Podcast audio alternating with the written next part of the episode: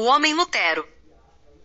Lutero nasceu no dia 10 de novembro de 1483, há 516 anos, em Eisleben, na Alemanha. Nas palavras do historiador W. Walker, é um dos homens cuja obra se pode dizer que alterou profundamente a história do mundo. Para o deão da Divinity School da Universidade de Chicago, Gerald Brauer, Lutero é uma das três ou quatro maiores figuras da cristandade, talvez a maior figura profética no cristianismo ocidental pós-apostólico. Roland Bainton, de Yale, autor de uma das melhores biografias modernas do reformador, vai além. Lutero não é um indivíduo, ele é um fenômeno. Achamos por bem apresentar alguns traços de sua personalidade e algumas porções de seus ensinos aos leitores de Ultimato, sob a forma de perguntas e respostas para tornar a leitura menos cansativa e mais curiosa. As frases entre aspas pertencem mesmo a Lutero. As demais, embora não sejam textualmente dele, estão plenamente de acordo com a veracidade histórica. A descoberta da Bíblia. Quando e em que circunstância começou o seu interesse pela Bíblia? Fazia meu curso universitário em Erfurt quando, com a idade de 20 anos, descobri um exemplar da Bíblia, em latim, na biblioteca da escola. O primeiro trecho que li foi a história de Ana e Samuel. Até então julgava que a Bíblia continha apenas aquilo que era lido nas missas. A partir daí tornei-me um leitor assíduo da Escritura. Já como sacerdote e professor na Universidade de Wittenberg, a partir de 1508, recebi a incumbência de interpretar a Bíblia. Já como sacerdote e professor na Universidade de Wittenberg, a partir de 1508, recebi a incumbência de interpretar a Bíblia.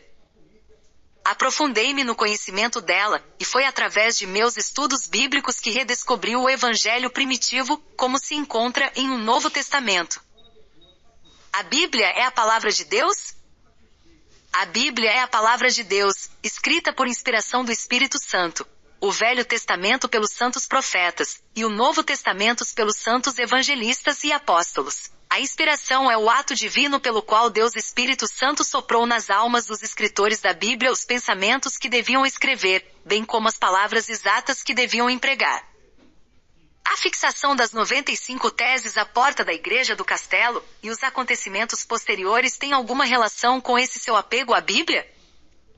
Sim, propugnei um retorno à Bíblia, Procurei demonstrar que a autoridade das Escrituras é maior que a da Igreja. Esta não é dona da Bíblia, mas serva. A tradição da Igreja pode ser legítima, porém não infalível, por isso deve ser julgada pela Bíblia. Em outras palavras, preguei que a palavra de Deus é regra de fé e prática. O doutor é a favor de se colocar a Bíblia nas mãos do povo? Perfeitamente. Eu mesmo traduzi o Novo Testamento do texto grego e o Velho Testamento do texto hebraico para o alemão que todos entendem. Os 5 mil exemplares do Novo Testamento publicado em setembro de 1522 foram vendidos em três meses, de modo que em dezembro já saía uma nova edição. Muitas outras vieram depois. Tomávamos sempre o cuidado de eliminar erros tipográficos, corrigir erros de tradução ou substituir palavras por outras expressões mais convenientes. Melanchon, especialista em grego, e Aurogaluz, especialista em hebraico, ajudaram-me muito nessas revisões. O doutor gosta do nome luterano dado especialmente aos alemães que abraçaram a reforma? Peço que se silencie acerca do meu nome e ninguém se denomine luterano, mas sim cristão. Quem é Lutero? A doutrina não é minha e não fui crucificado por ninguém. E como poderia ser que eu, um pobre saco de estrume, tivesse meu nome, o qual nenhuma salvação encerra, dado aos filhos de Cristo. Não deve ser assim, terminemos com esses nomes partidários e denominemo-nos cristãos, pois possuímos a doutrina de Cristo. O doutor não exagera quando se diz um pobre saco de estrume. Não estou exagerando nem dando uma aparência de humildade. Na verdade, sou um pobre verme diante da justiça de Deus, sou um pobre servo do Senhor da Igreja, sou um aluno das Sagradas Escrituras. O pecador não tem valor em si mesmo, não tem nada para dar, carece totalmente da glória de Deus. Vida familiar. O doutor é favorável ao celibato sacerdotal?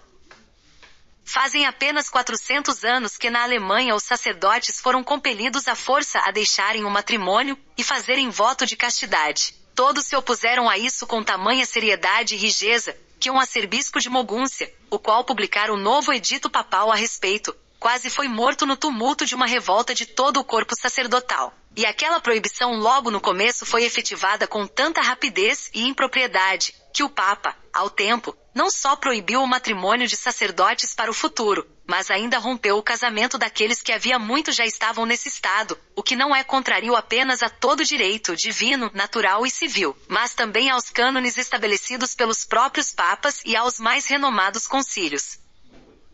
Uma vez desobrigado do voto do celibato sacerdotal, em vista de seu rompimento com Roma, como o doutor encarou a ideia do matrimônio? Aconselhei que os pastores se casassem. Os sacerdotes que aderiram à reforma e tinham ligações com mulheres foram exortados a anunciar seu matrimônio com elas. Muitos se casaram com suas próprias cozinheiras, com as quais já viviam e das quais tinham filhos. Por esta razão, nem sempre a esposa pertence à mesma classe social do marido. E quanto ao doutor? E quanto ao doutor? Meus amigos sugeriram-me que eu também me casasse para quebrar o tabu e servir de exemplo. Meus sentimentos não me pareciam levar a contrair matrimônio, e mesmo não tencionei casar porque esperava diariamente a morte e a punição por heresia. Mas, em 12 de junho de 1525, liguei-me pelos laços do matrimônio a Catarina de Bora, da nobreza rural da Saxonia. Eu estava com 42 anos e ela, com 26. Catarina e mais oito freiras haviam fugido do convento de Nimbis e moravam em Wittenberg desde 1523. Ela era hóspede do pintor Lucas Cranach. Desde os 10 anos até os 24, minha mulher esteve enclausurada.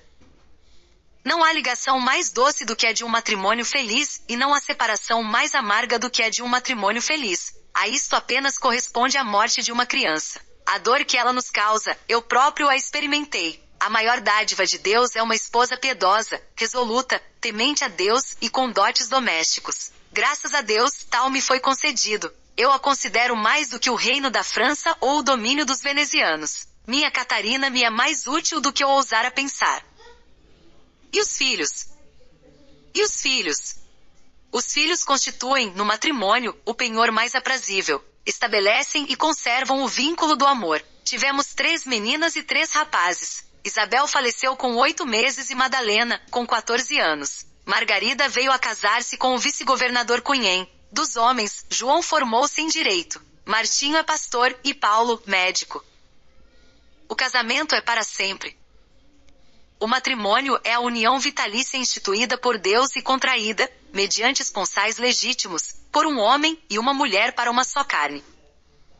Algumas pessoas que participam de seu lar em Wittenberg estão passando informações de suas conversas à mesa, no seio da família e no convívio com os numerosos estudantes que moram em sua casa. O doutor não se preocupa com isso.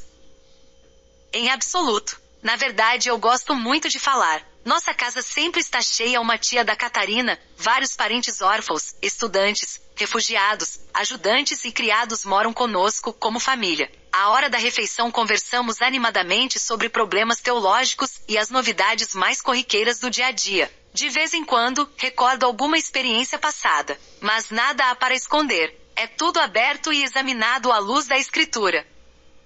Fé e obras, o doutor foi acusado de corromper a moral cristã. O que diz sobre isso?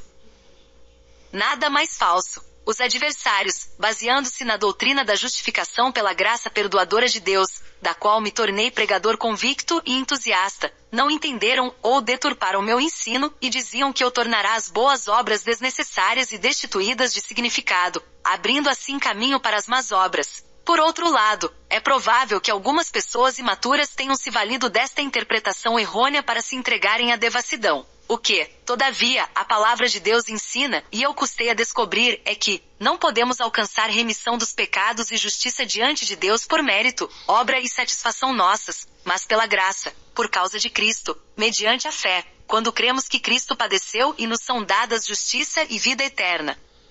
A tremenda verdade da justificação pela fé diz nada mais nada menos que Deus considera justo o homem que possui a justiça que ele próprio, Deus, lhe oferece a justiça de Cristo. Deus a oferece pelo Evangelho de Cristo e o homem a recebe, e dela toma posse pela fé, ou seja, quando toma a sério a mensagem, e crê na oferta e doação que Deus lhe está fazendo. Temos de guardar fielmente o artigo da justificação pela fé em todos os tempos por ser o artigo principal da doutrina cristã, pela qual a Igreja de Cristo se distingue de toda religião falsa, sendo dado glória somente a Deus e constante conforto ao pecador.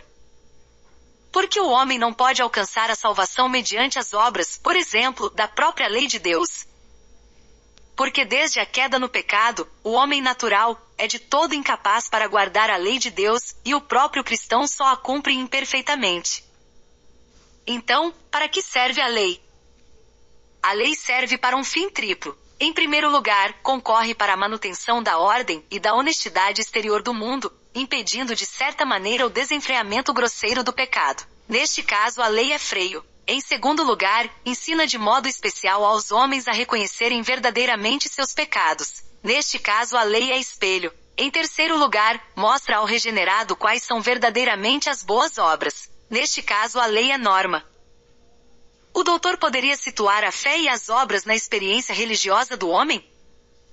Vamos conceituar primeiro a boa obra. Boa obra é toda obra ordenada por Deus. Se for feita da fé, é boa, se for feita para granjear méritos, é má. A mais nobre de todas as boas obras é crer Cristo. Ensinamos que as boas obras devem e têm de ser feitas não para que nelas se confie a fim de merecer a graça, mas por amor de Deus e em seu louvor. A fé, por sua vez, é uma confiança viva e ousada na graça de Deus, tão segura, que nela o homem poderia morrer mil vezes. A fé nos torna alegres, ousados e bem dispostos diante de Deus e de todas as criaturas. Sempre é a fé que apreende a graça e o perdão de pecados.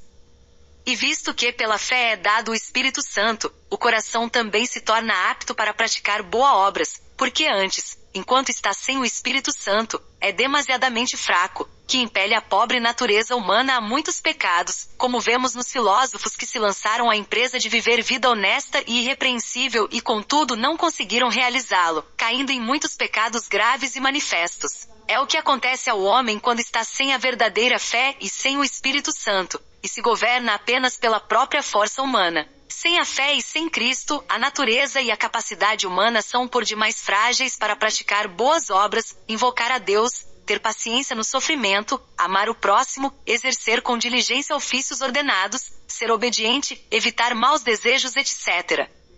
Tais obras elevadas e autênticas não podem ser feitas sem o auxílio de Cristo, conforme ele mesmo diz: Sem mim nada podes fazer. Jó 15.5. A vida cristã é estática ou dinâmica? Não se deve pensar que a vida de um cristão seja ficar quieto e descansar, mas estar a caminho e partir dos vícios à virtude, de clareza a clareza, de força a força. A oração é essencial à vida cristã? Como o sapateiro faz sapatos e o alfaiate faz roupas, assim deve o cristão orar. Ninguém crê quanto pode a oração senão aquele que o aprendeu pela experiência e o provou pessoalmente. É grande coisa alguém sentir o aperto e este obrigá-lo a recorrer à oração. Bem sei. Todas as vezes que orei de coração, fui ricamente atendido e alcancei mais do que havia perdido. É verdade que por vezes Deus demorou um pouco, mas nem por isso deixou de me atender.